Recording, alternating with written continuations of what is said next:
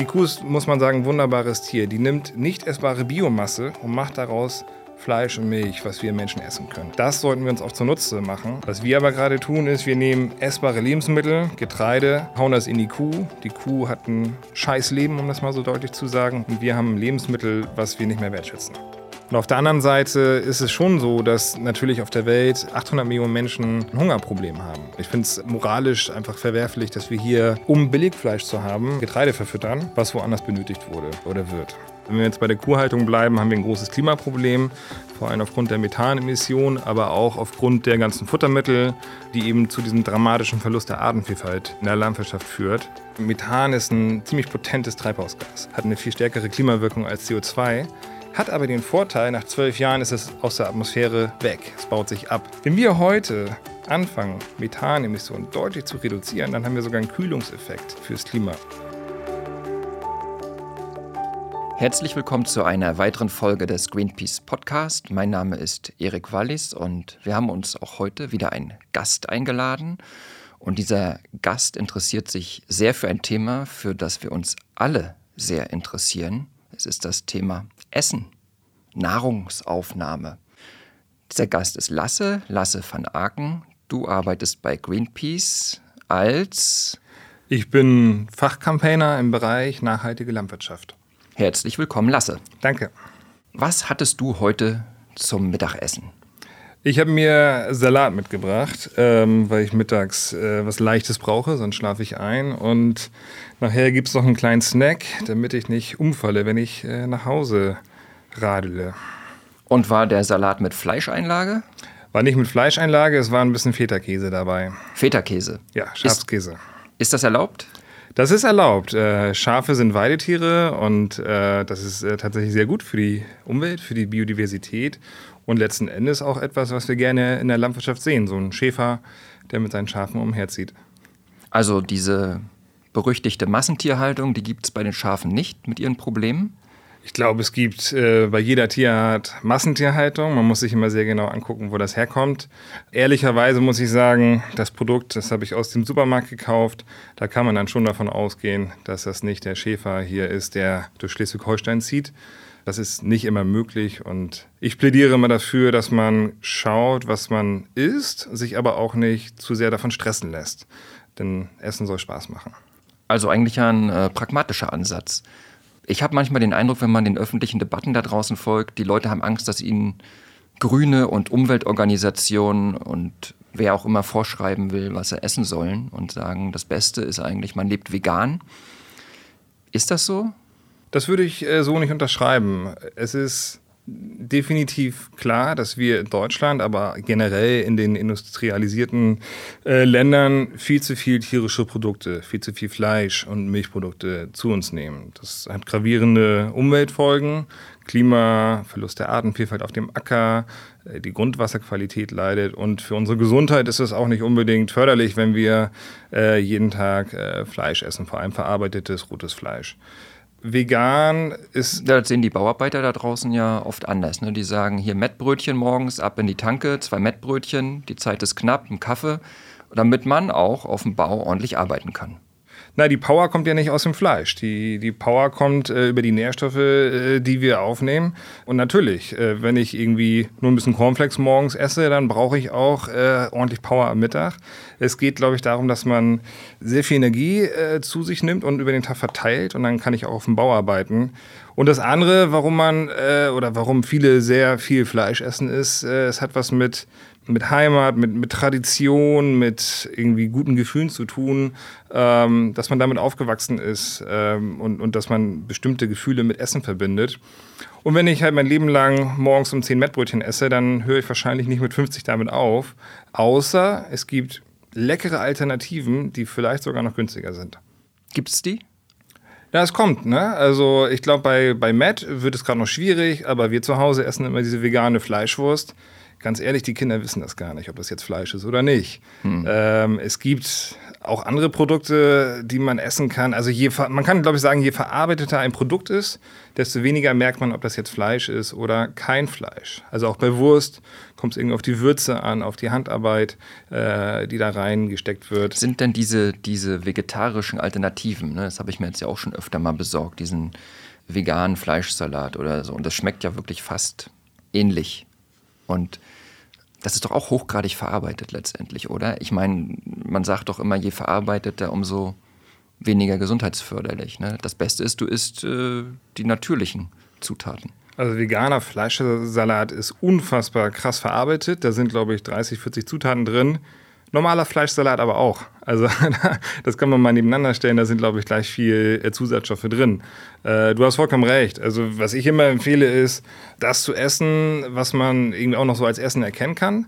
Äh, das heißt nicht, dass man sich nicht auch mal irgendwas gönnt, aber so im Alltag äh, versuche ich zum Beispiel immer darauf zu achten, dass, dass wir selber kochen ähm, und dass wir eben möglichst wenig äh, so hochindustrialisierte, verarbeitete Produkte zu uns nehmen, weil da weißt du eben nie, was drin ist. Hm. Wie bist du eigentlich zu dem Job gekommen? Ja, gute Frage. Ich, äh, ich habe Politikwissenschaften studiert und fand irgendwie Greenpeace erstmal so ganz cool und habe dann einen Studentenjob bekommen hier im Landwirtschaftsbereich und habe dann nebenbei da ein bisschen gejobbt.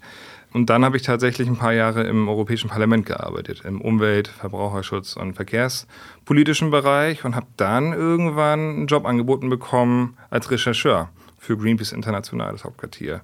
Und das war dann auch irgendwie wieder in der Landwirtschaft. Und so bin ich da quasi so reingerutscht immer mehr und äh, fand das dann auch spannend. Ich bin ein Stadtkind. Das Einzige, was grün war früher, war so die Polizei auf St. Pauli, wo ich groß geworden bin. Und finde das aber doch spannend, weil, wie du vorhin sagtest, man hat ja jeden Tag damit zu tun. Und es hat eben unfassbare Auswirkungen. Also so ein Viertel der weltweiten Emissionen hängt mit unserer Ernährung zusammen. Also der, der Treibhausgasemissionen. Ist das der Grund, warum ihr den Menschen sozusagen das Fleischessen verbieten wollt, wegen des Klimas? Wir verbieten das Fleischessen nicht. Und äh, wenn du dir unsere Kampagnen anguckst zu Fleisch und Milch, wir sagen immer, ist weniger. Ähm, gönn dir eher sowas wie einen guten Sonntagsbraten. Es muss nicht jeden Tag dreimal äh, Fleisch sein. Und äh, es sind tatsächlich unfassbare Mengen, die wir zu uns nehmen. Also bei Fleisch haben wir einen Durchschnittswert pro Person in Deutschland bei 52 Kilo im Jahr, also ungefähr ein Kilo die Woche. Und bei Milch, jetzt halte ich fest, über 370 Liter Milch die jeder von uns im Jahr konsumiert. Natürlich umgerechnet, ne? in, mhm. in Käse und Butter. Da brauchst du halt irgendwie 10 Liter Milch für ein Kilo Butter. Das heißt, wir haben zu viel und wichtig ist, dass wir runterkommen auf so ein Maß, wo wir eben auch langfristig über Jahrzehnte nachhaltig mit umgehen können. Und das heißt tatsächlich, um das mal so konkret zu machen, bei der Milch ungefähr 75 Prozent weniger Milch zu uns nehmen und beim Fleisch 75 Prozent. 75 Prozent, ja. Also wenn du mir jetzt den Käse äh, verbieten würdest wollen, dann würdest du mir eigentlich ein Hauptnahrungsmittel wegnehmen. Da würde ich sagen, mich hast du schon verloren. Was ich verstehe, womit die Leute auch aufgewachsen sind, womit ich aufgewachsen sind, wir alle, ist, die Milch kommt aus der Kuh. Das ist ziemlich natürlich. Und äh, ja. das ist ein natürliches Lebensmittel. Das macht die Kinder gesund. Die kriegen ja auch Muttermilch und dann Kuhmilch auch. Und da ist Kalzium drin. Ne, Milch macht müde Männer munter, hieß es ja früher auch. Die Milch macht's. Die Milchschnitte die extra Portion Milch, genau. diese ganzen Sachen, ne, das ist doch tief in unseren Gehirnen auch drin. Ja. Und äh, da kriegst du mich jetzt nicht so einfach weg. Vor allem nicht mit Laborfraß. Äh, das ist das Ergebnis von ungefähr 50 Jahre Werbung aus der Milchindustrie. Ähm, also da, all die Slogans, die du genannt hast, das äh, kommt nicht vom Himmel, das sind irgendwie koordinierte Kampagnen, ähm, was ja auch okay ist, die preisen ihr Produkt an.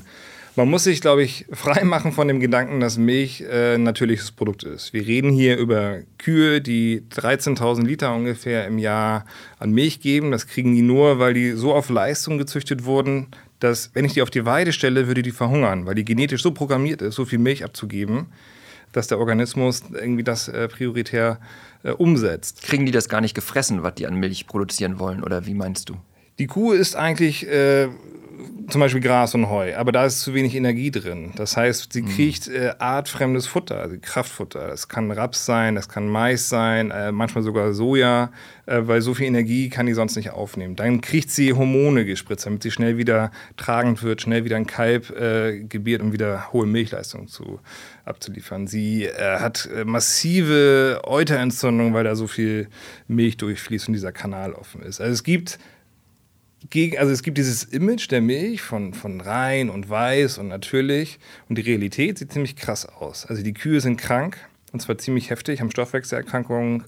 Ungefähr 600.000 Kühe im Jahr in Deutschland sind so krank, dass sie verenden oder zum äh, Schlachter kommen, um notgeschlachtet zu werden. Das sind auch keine Kühe mehr, die du essen darfst.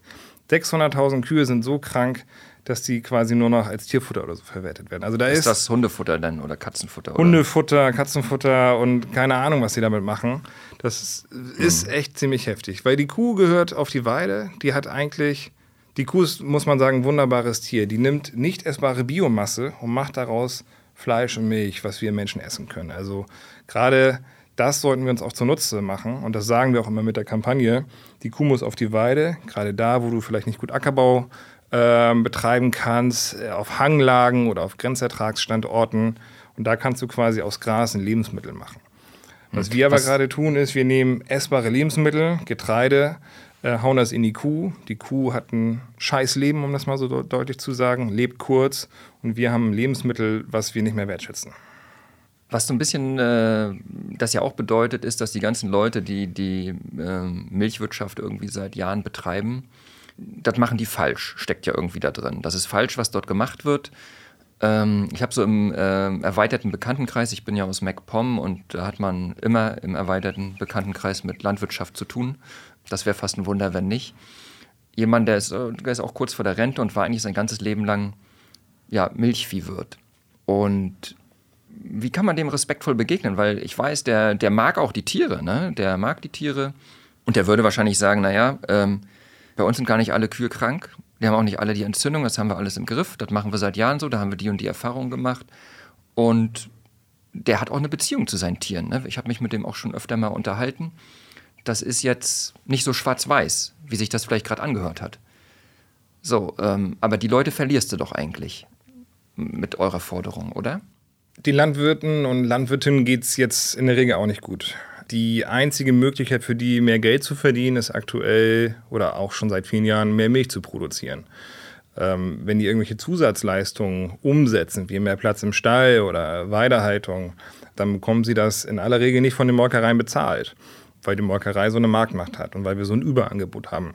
Haben wir Überangebot? Ja, wir exportieren deutlich mehr, als wir importieren. Wir haben, glaube ich, einen Selbstversorgungsgrad von 125 Prozent. Das heißt, trotz der Importe exportieren wir noch mehrere Millionen Tonnen Milch im Jahr. Und äh, deswegen ist der Milchpreis meistens, der war gerade ein bisschen höher, aber meistens sehr niedrig. Aber um nochmal auf die Frage zu kommen äh, mit, mit den Landwirtinnen und Landwirten, ähm, die sind in so einer Art Hamsterrad gefangen, haben teilweise Millionen Kredite aufgenommen für riesige Ställe. Und die letzten 20, 30 Jahre war auch die Förderpolitik äh, darauf ausgerichtet, große Kuhherden, große Ställe zu fördern und nicht so sehr, ja, ich sag mal, eine, eine extensive, also eine weniger intensive Milchviehhaltung. Also Masse statt Klasse. Und da sind die jetzt drin gefangen. Und da braucht es jetzt eben so einen Schalter, den wir umlegen müssen, und das dauert dann auch viele Jahre oder auch Jahrzehnte, hin zu einer Produktion, die Zusatzleistungen honoriert, dass man dann auch den Konsumentinnen kommuniziert, dass wir tatsächlich einen angemessenen Preis für das Produkt zahlen, von dem die Landwirte leben können und auch so, dass wir tatsächlich die, die Umwelt erhalten. Weil das ist nämlich ein riesiges Problem mit, mit äh, der Kuhhaltung oder auch mit der Tierhaltung insgesamt. Dass, du musst dir zum Beispiel vorstellen, um mal nur mal so eine Idee von der Dimension zu bekommen. Stell dir die Deutschlandkarte vor. Die Hälfte davon wird landwirtschaftlich genutzt, die Hälfte von Deutschland. Von dieser Hälfte wiederum gehen 70 Prozent der Fläche nur für die Ernährung unserer Tiere drauf. Da ist Weide bei natürlich, aber eben auch ganz, ganz viel Acker, ähm, vor allem Mais. Das wird nur angebaut für Tierfutter, damit wir billige Milch haben können, die dann hm. eben auch zu großen Teilen. Ich glaube, das wissen aber die Leute. Ne? Also so bin ich aufgewachsen. Hier, das ist, äh, hier wird Mais angebaut, da kriegen die Tiere. Hier sind irgendwelche Rüben, das kriegen die Tiere oder so. Ne? Also bin auf Rügen aufgewachsen und dort war eigentlich ist immer klar gewesen, Teil davon ist für die Tierzucht, wie man dann auch gesagt hat. Ne? Also das ist ja, also ich erinnere mich auch zum Beispiel an unsere, damals hieß es Heimatkunde. Und wie stolz eigentlich auf mehreren Seiten in diesem dritte Klasse Lehrbuch berichtet worden ist, dass diese Kühe jetzt so und so viele tausend Liter Milch geben, um die Bevölkerung zu ernähren. Ne, das äh, war was, darauf ist man eigentlich stolz gewesen. Ne? Und da kommen, glaube ich, auch viele Leute her. zu Recht auch früher. Ne? Es war wirklich wichtig, dass wir Nahrungsmittel produzieren. Das war ja auch einer der Gründe für die ganzen Agrarsubventionen, dass es quasi keinen Kriegsgrund mehr gibt, äh, nämlich Nahrungsmittelknappheit. Ähm, das war einer der, der Hintergedanken. Und so gesehen eben total richtig, erstmal zu produzieren, aber das ist eben in den letzten 20 Jahren ja, pervertiert worden. Und ähm, wie kriegt man diesen Übergang denn hin, ohne ich weiß nicht, werdet ihr in Mecklenburg-Vorpommern oder im landwirtschaftlichen Bereich mit äh, freudigem Händedruck empfangen oder die Leute, weiß ich nicht, äh, kann mir durchaus vorstellen, dass die eher sagen, nee, hau mir ab, wir haben genug eigene Sorgen und jetzt kommen ja noch die Grünen hier und die, die Ökos, ne? Also teils, teils. Die Molkereien und auch viele landwirtschaftliche Betriebe merken, dass sie da ein Problem haben. Also wenn wir jetzt bei der Kuhhaltung bleiben, haben wir ein großes Klimaproblem vor allem aufgrund der Methanemissionen, aber auch aufgrund der ganzen Futtermittel, ähm, die eben zu diesem dramatischen Verlust der Artenvielfalt in der Landwirtschaft führt. Das heißt, sie wissen, sie haben ein Problem und die Molkereien reagieren zum Beispiel jetzt mit so Klimamilchprogrammen, was aber eher so ein bisschen Schönreichnerei ist. Klimamilchprogramm. Ja, die das? großen Molkereien, ähm, was nicht, ALA, DMK, aber auch andere, die zahlen dann zum Beispiel einen kleinen Aufpreis, sagen wir mal 1 Cent pro Liter, damit die Betriebe bestimmte Maßnahmen umsetzen. Das kann sowas sein wie eine Photovoltaikanlage auf dem Dach, das kann sein eine etwas optimierte Fütterung. Und das Ziel von denen ist dann, die Emissionen ein wenig zu reduzieren. Und das ist erstmal zu begrüßen. Die wissen aber auch, und das kommunizieren sie aber nicht, sie werden vielleicht 20, 30 Prozent reduzieren können mit großen Anstrengungen, aber ein großer Teil der Emissionen, den kannst du nicht verhindern, weil in der Kuh, wenn die das Grünfutter verarbeitet, entsteht Methan.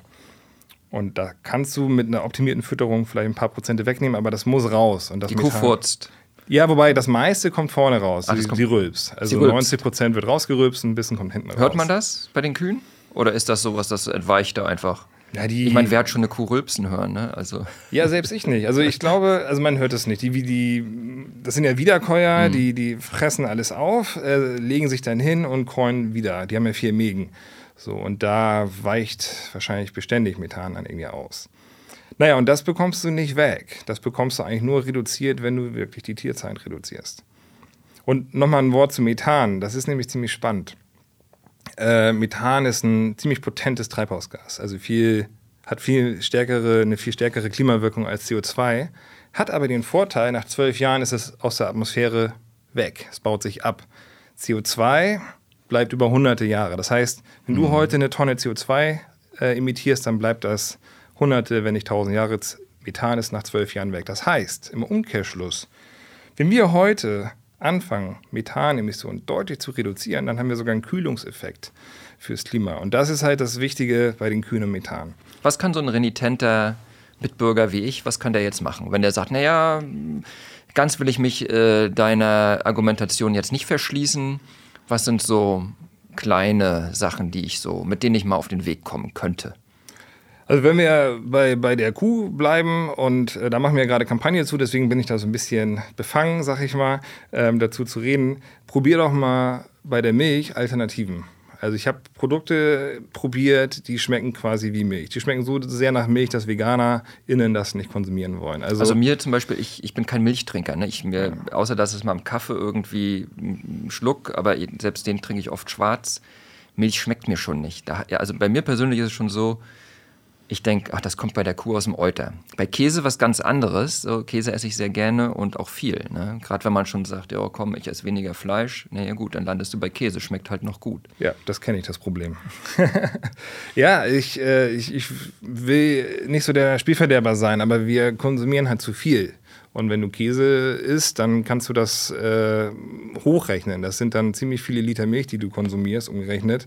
Und da würde ich dann plädieren, weniger zu essen, vielleicht bewusster zu konsumieren und dann auch mal andere Sachen zum Frühstück. Was mit Butter? Ja, Butter, ich finde, das ist einfach. Da gibt es äh, viele Alternativen. Entweder nimmst du einfach klassische Margarine, ist pflanzlich, hat einen viel besseren äh, CO2-Fußabdruck. Oder da sind halt vegane Alternativen, die, da schmeckst du eigentlich den Unterschied nicht. Das, das finde ich einfach. Was ist mit, gut, das ist jetzt weg von der Milch, aber was ist eigentlich mit Fleisch? Bei Fleisch? Das Steak ab und zu mal. Ich meine, das würde ja auch die Methangase reduzieren, wenn man einfach alle Kühe isst. Du meinst so lange aufessen, bis man keine Kuh mehr hat? Ja, so ungefähr. Ja, aber äh, kurz zu dem Gedanken. Also, das ist halt auch ein wichtiger Teil unserer Arbeit, dass wir die Konsumentinnen mitnehmen. Weil wir können natürlich versuchen, die Produktionsstandards hier in Deutschland so weit zu erhöhen, dass es keine Rinderhaltung mehr gibt, aber das wollen wir nicht, weil dann wird das alles importiert. Das heißt, es muss immer sein, auch so, was wir Mindset-Shift äh, nennen, dass die Leute auch sagen, okay, ich esse weniger Fleisch und dann können wir auch eben weniger Tiere hier in Deutschland halten. Ähm, das muss Hand in Hand gehen. Aber bei Fleisch, also ich habe die Erfahrung gemacht, ähm, es gibt tatsächlich viele leckere Alternativen. Es gibt auch viele, die mir nicht so gut schmecken. Da muss man sich ein bisschen durchprobieren. Und vor allem, wenn man sowas wie Spaghetti Bolognese macht, also meine Kinder merken nicht, ob das Fleisch oder Soja ähm, gehäckselt ist da drin ist. Das merke ich auch nicht, wenn es Leute machen, die es können. Wenn ja. ich es selber mache, dann merke ich es jedes Mal dann schmeckt es einfach nicht so gut. Oder das ist eine Ausrede, nicht kochen zu müssen. Ja, das wahrscheinlich auch. so, also da. Ähm, also es ist ein Aufwand nötig, sagst du. Ne? Es ist erstmal ein Aufwand nötig. Ne? Man muss die Leute erstmal. Also was mich gerade ein bisschen überzeugt hat, war das Argument von dir zu sagen, Methan ist irgendwann weg aus der Atmosphäre. Das habe ich nicht gewusst. Das ist total neu für mich. Damit wird das für mich realistischer, ein Klima, einen Beitrag zu leisten. So, dann bin ich ein bisschen, ein Stück weit an einer Ecke wieder ein bisschen bereiter, ein bisschen mehr zu machen. Super. Wie viele von äh, diesen Handlungen bräuchte es denn, um überhaupt messbare Erfolge zu haben? Also ich will darauf hinaus, es gibt ja die Öko-Bubble, ne? das sind die Leute, die relativ vernünftig verdienen und sich im Bioladen das Zeug leisten können. Ja. Viele können das nicht. Ne? Ähm, und die werden auch immer das als Ausrede gebrauchen. Selbst wenn du mich überzeugst mit deinen Argumenten, ich muss das konventionelle, wie es ja heißt, kaufen. Ne? Ich kaufe die billigere Milch. Die andere ist zu teuer. Widerspruch. Geh mal in den Supermarkt und schau dir mal an, ähm, was es da so gibt. Da gibt es quasi diese ganz, äh, ich sag mal, die Discounter-Milch, die gibt es ja auch bei den, bei, bei den Supermärkten, aber es gibt immer diese billigen Eigenmarken, sagen wir mal, die kosten Euro. Dann gibt es Biomilch und Weidemilch. Ein Euro für einen Liter Milch? Ja, also Habe ich seit 2,19 Euro.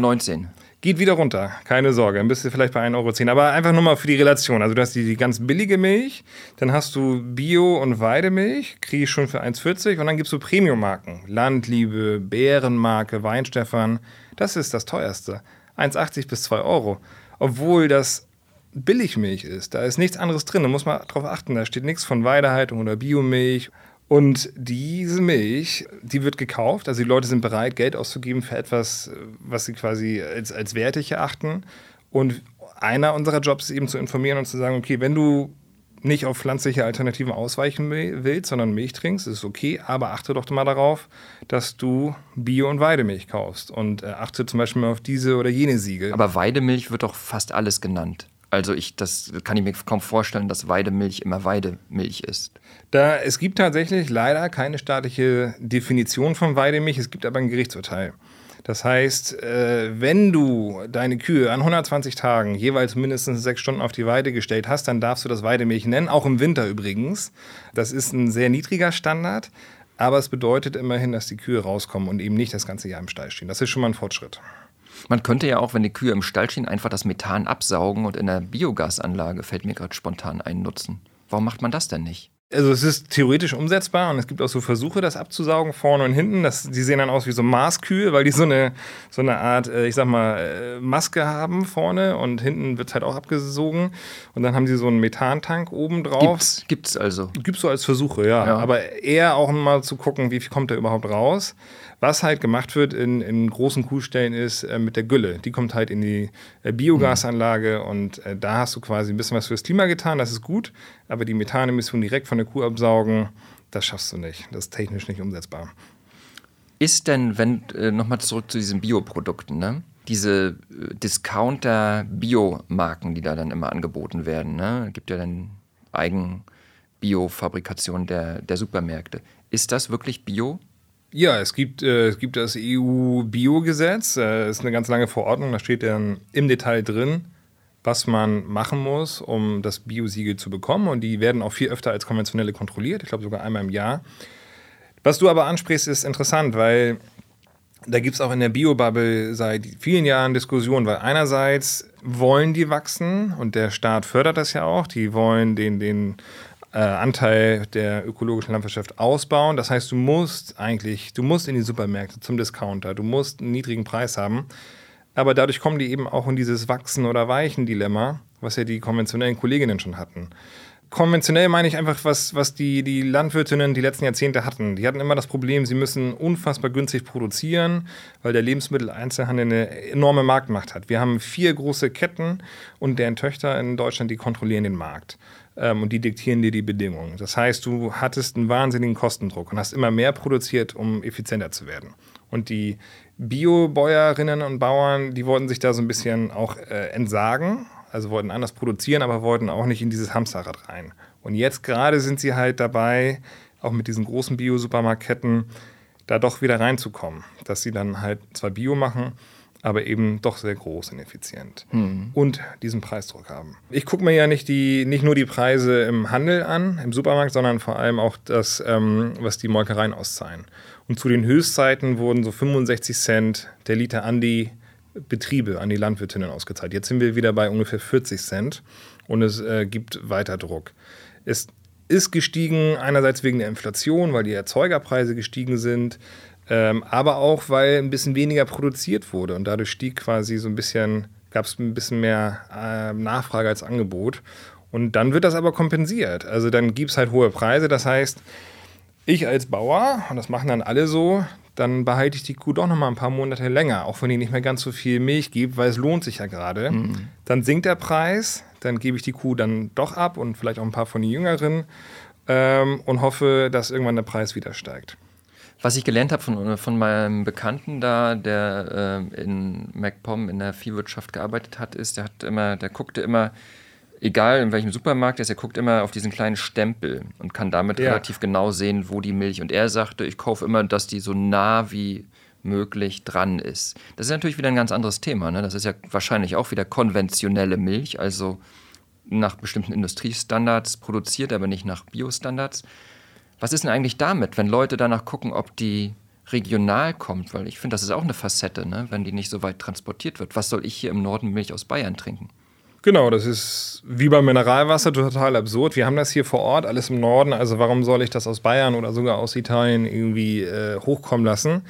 Und dieser Milchstempel, ja, der ist auf jeder Milchpackung drauf. Kann man einfach mal eintippen bei Google und schauen, äh, wo das herkommt. Ja, ich empfehle auch regional zu kaufen. Aber ähm, jetzt kommt's. Es äh, muss nicht unbedingt besser sein. Ja, genau. Das ist nämlich die Frage. Kaufe ich jetzt da, wo die Entfernung, also kaufe ich regional oder kaufe ich Bio aus Bayern? Kauft doch Bio aus Hamburg. Also es gibt zum Beispiel den Hamfelder Hof hier in der Nähe von Hamburg und der Hof oder die Molkerei hat ein totales, äh, tolles Konzept, weil die sagen, sie ziehen nur Milch ein aus einem Umkreis von 80 Kilometer und sie liefern auch nur in einem Umkreis von, ich glaube, 80 bis 120 Kilometer. Und der Liter kostet? Der Liter kostet ungefähr so viel wie Bärenmarke, Landliebe und Weinstefan. Manchmal sogar weniger. Das heißt, ich habe eine Milch mit Biolandqualität, mit sehr viel Omega-3-Fettsäuren, die gut für die Gesundheit sind. Die machen sehr viele Naturschutzmaßnahmen, äh, die haben Weidehaltung und, was richtig toll ist, die behalten die Kälber drei Monate auf dem Hof äh, bei den Kühen. Normalerweise kommt so ein Kalb auf die Welt und wird nach zwei, drei Stunden von der Mutter getrennt. Und wenn es ein Bullenkalb ist von der Milchrasse, das kein Fleisch ansetzt, ja, dann äh, Gnade dem Gott kann man dann nur sagen. Dann wird es richtig düster. Wieso? Die kommen dann in eine Kälbermast, entweder nach Deutschland oder auch Holland ganz viel. Wenn die Pech haben, kommen die nach Spanien und werden dann exportiert nach sonst wohin. Die sind nicht viel Geld wert. Die sind eigentlich ein Kostenfaktor, weil, wie gesagt, die Genetik ist auf ganz hohe Milchleistung programmiert, also aber die Bullen können das nicht herstellen. Die setzen kein Fleisch an. Und das heißt, die werden dann irgendwie sechs Monate wie bei der Schweinemast irgendwie durchgefüttert, setzen ein bisschen Fleisch an, kriegen auch keine, kein gutes Futter, nicht das, was sie brauchen, und werden dann zu Kalbschnitzel verarbeitet. Und das ist. Das ist dann äh, das Wiener Schnitzel, was du, das originale Wiener Schnitzel nach österreicher Art, nach Wiener Art mit dem Kalbsfleisch. Ja, und weißt du, warum das so hell ist, das Fleisch? Na? Weil die kriegen so eine Art Milchaustauscher. Die brauchen eigentlich Raufutter und da ist aber Eisen drin und das macht das Fleisch roh. Deswegen kriegen die so quasi so eine Art Kunstmilch, ähm, damit das Fleisch zart bleibt. Deswegen haben die aber alle Krankheiten. Das macht aber nichts, sie werden ja nach sechs Monaten geschlachtet, ist die Logik. Und das Fleisch ist auch nicht besser, weil es hell ist, aber der Kunde erwartet es. So, und das, äh, da geht es in Richtung Tierschutzgesetzwidrige Bereiche. So, das ist so das dunkle Geheimnis der Milch. Weil die Kuh muss jedes Jahr ein Kalb geben, sonst geht die Milchleistung runter. Und diese Kälber, ja, dann hast du die an der Backe als Kostenfaktor und entsprechend werden die halt behandelt. Das ist so äh, einer richtigen Marktlogik äh, unterworfen, ne? diese Tierproduktion. Tierproduktion sagt man genau. ja auch.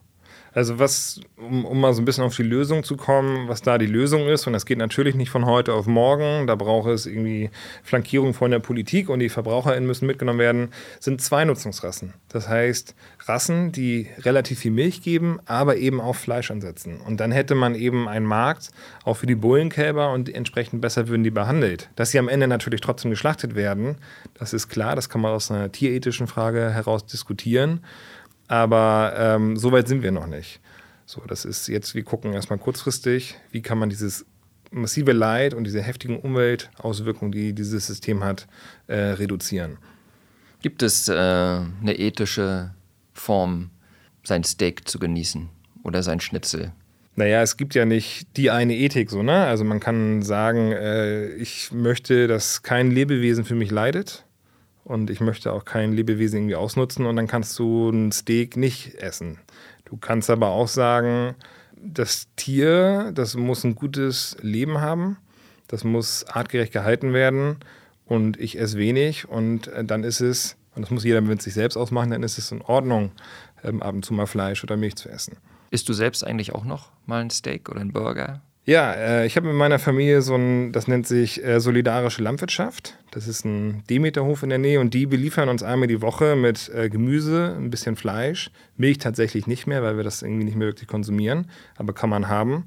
Und dann isst du wirklich das, was auf dem Hof wächst. Also sehr viel auch Rüben und rote Beete im Winter und die haben eben, die haben Schweine und die haben Milchkühe. Das heißt, wir kriegen unsere 350 Gramm Fleisch pro Woche als Familie und Klar, ich muss gestehen, manchmal musst du noch was zukaufen ähm, für die Kiddies. Die freuen sich, wenn es dann doch mal Salami gibt, aber wir halten uns halt extrem zurück.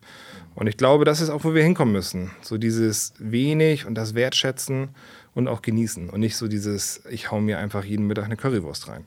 Aber ich sehe in der Tat irgendwo doch ein soziales Problem, weil diese Sachen sind einfach teuer. Also, weiß nicht, diese, diese Box vom Demeterhof Ne? Äh, die kostet vielleicht, was kostet die? 20 Euro einmal die Woche oder 30? Also wir zahlen äh, für einen vollen Anteil 200 Euro im Monat. Also Im, ein Abo.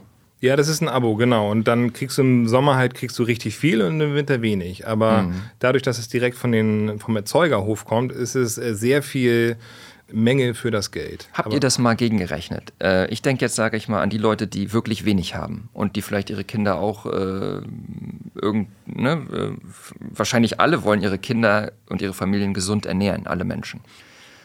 Wie groß sind da die, oder habt ihr es mal gegengerechnet oder mal versucht, transparent zu machen? Ähm, wie groß sind da die Unterschiede? Können die Leute sich das leisten oder wie viel davon könnten die sich leisten? Es kommt halt drauf an, ne? wenn du sehr viel Fleisch isst, wenn du diesen Durchschnitt hast von ein Kilo Fleisch die Woche und wenn du das dann äh, nach Demeter oder nach Biostandards kaufst, dann, dann hast du ein Problem, wenn du nicht so viel Geld hast. Aber was wir zum Beispiel machen mit diesem Hof, das ist halt sehr viel Gemüse und das ist dann sehr günstig. Äh, wir ernähren eine, eine fünfköpfige Familie mit 200 Euro. Natürlich kaufen wir zu, aber ein Großteil quasi unseres Essens kommt von da. Aber das bedeutet eben auch sehr viel Gemüse und selber kochen.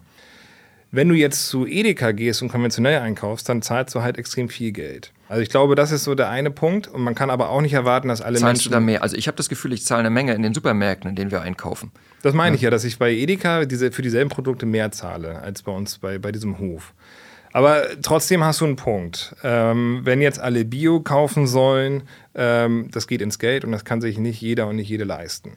So, da kommen verschiedene Punkte ins Spiel. Also einerseits ähm, sagen wir, eine gesunde Ernährung, und das muss nicht unbedingt Bio sein, aber es muss irgendwie auch frisches Obst und Gemüse sein, was ja oft auch sehr teuer ist, muss sich jeder und jede leisten können. Das heißt, wir reden hier über Sozialleistungen. Wir reden aber auch über die sogenannten externalisierten Kosten. Das heißt, das Billigfleisch, was ich jetzt kaufe, ist nur deswegen so billig, weil die Gesellschaft zum Beispiel aufkommen muss für die Klimaschäden, für die Grundwasser, für das verdreckte Grundwasser und so weiter. Und selbst du direkt als Verbraucher zahlst teilweise schon mehr für dein Trinkwasser, weil die ganze Gülle das Grundwasser belastet mit Nitrat. Also wir haben hier einfach die Situation, dass wir gewohnt sind, sehr wenig Geld auszugeben für Lebensmittel. Es gibt natürlich eine, eine, einen Teil der Bevölkerung, der da wirklich Probleme hat, aber ein sehr großer Teil der Bevölkerung ist es einfach gewohnt und müsste jetzt mal anfangen, ähm, darauf zu achten, wofür man das Geld ausgibt. Also alle fahren oder sehr viele Menschen fahren ein großes Auto und sind bereit dafür Geld auszugeben, sind aber gewohnt, ein Billigfleischsteak zu kaufen. Und da fehlt mir, glaube ich, so ein bisschen, kann man sagen, äh, die Priorität. Ja, wir haben doch einen grünen Landwirtschaftsminister, ne, wenn mich nicht alles täuscht. Müsste der da nicht die Sachen mal so ein bisschen voranbringen? Ja, um mal ganz konkret zu sein, wir fordern von dem zum Beispiel eine Mehrwertsteuerreform. Aktuell ist es ja so, wir haben für Fleisch- und Milchprodukte einen reduzierten Mehrwertsteuersatz von 7%. Das ist sozusagen eine Subvention vom, ja, des Konsums tierischer Produkte. Und Hafermilch oder andere pflanzliche Alternativen werden mit 19% besteuert. Und was wir fordern, ist, dass diese, äh, dieser reduzierte Mehrwertsteuersatz äh, abgeschafft wird. Das heißt, Fleisch sollte mit 19% besteuert werden. Das heißt aber, die Menschen, die wenig Fleisch essen, die werden entlastet weil dann gleichzeitig, äh, und das ist Teil unserer Forderung, Gemüse, Obst, andere pflanzliche Produkte nur noch mit 0%, also steuerfrei sozusagen werden, mehrwertsteuerfrei. Teile meines Freundeskreises würden denn äh, befürchten, dass die Hirnmasse abnimmt. Denn der Mensch hat sich doch erst durch den Fleischkonsum konnte sich äh, das Gehirn entwickeln, weil es eben so viel Eiweiß brauchte. Äh, ich habe schon diverse Gründe gehört, warum wir Fleisch brauchen. Also, dass wir sonst eingehen. Äh, Muskeln kann man nur mit Fleisch aufbauen. Proteine, ja, genau. Ja, aber wo kommt das Protein her? Das kommt ja eigentlich aus den Pflanzen. Also, ich kann ja genauso gut auch äh, Kichererbsen essen. Es ist tatsächlich so, wir haben mal äh, mit einem Wissenschaftler zusammengearbeitet und der hat sich mal angeguckt, warum essen die Menschen Fleisch. Und dann gibt es die sogenannten vier Ns.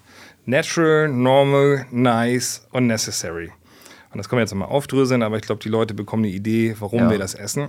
Fleisch braucht man definitiv nicht, um, um gesund zu leben, auch als Kind nicht. Bei Milchprodukten wird es ein bisschen interessanter. Also es wird schon gesagt, äh, gerade wegen des Kalziums sollten Kinder, die ja noch wachsen, äh, auch ruhig Milchprodukte zu sich nehmen. Darüber hinaus ähm, muss man das nicht unbedingt essen. Man muss bei Vitamin B12 ein bisschen aufpassen, äh, wenn man sich vegan ernährt. Also da würde ich jetzt zum Beispiel, wenn man jetzt auf Fleisch verzichtet, braucht man sich überhaupt keine Sorgen machen oder Gedanken machen. Wenn man sich anfängt, vegan zu ernähren, sollte man sich, glaube ich, schon ein bisschen informieren, worauf man achten sollte.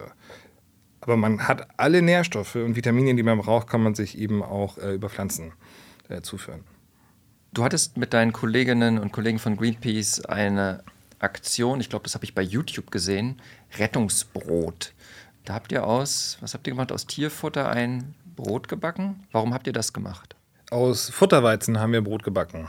Ähm, dazu muss man wissen, es gibt äh, bei Weizen verschiedene Klassen. Es gibt irgendwie A, B, C und E-Weizen. E ist tatsächlich das höchste Elite-Weizen. Das hat den besten oder den höchsten Proteinwert.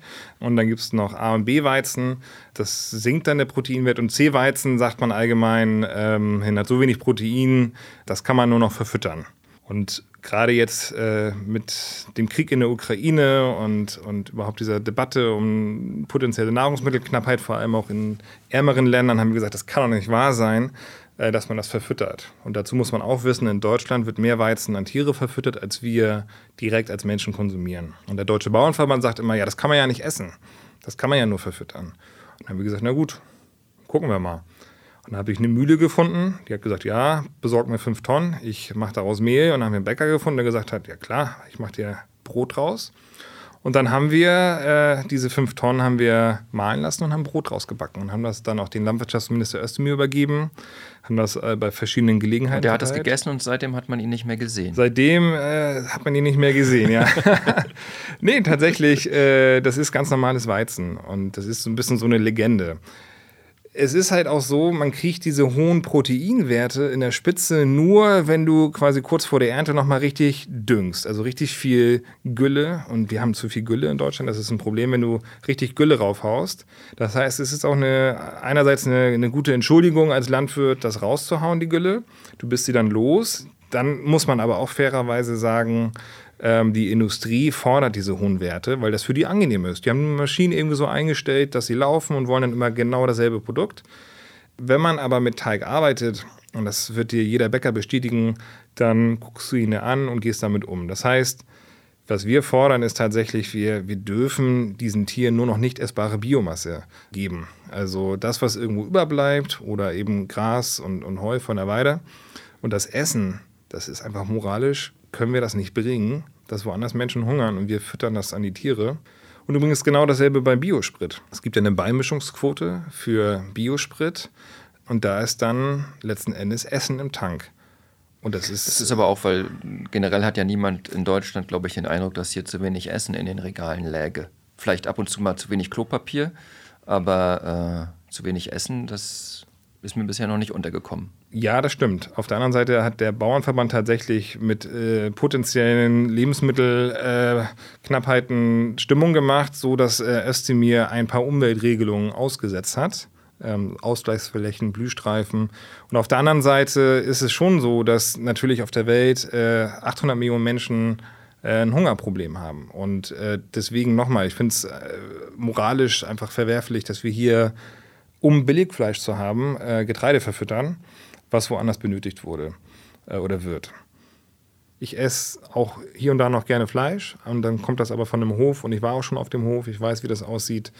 Und das ist, glaube ich, so, je mehr die Menschen sich darüber im Klaren sind, wie die Tiere aufwachsen, was das für Folgen hat für die Umwelt, für, die, für den Klimawandel, für die Klimakrise, muss man sagen. Ich glaube, desto mehr sind sie auch bereit für einen Wandel. Man muss aber auch sagen, man darf die Verantwortung nicht an die VerbraucherInnen an der Supermarktkasse abladen. So ist Aufgabe der Politik mit, mit Ordnungsrecht und Fördermitteln, da die Leitplanken zu setzen. Und da ist die, die letzten Jahrzehnte gescheitert. Das muss man ganz klar sagen.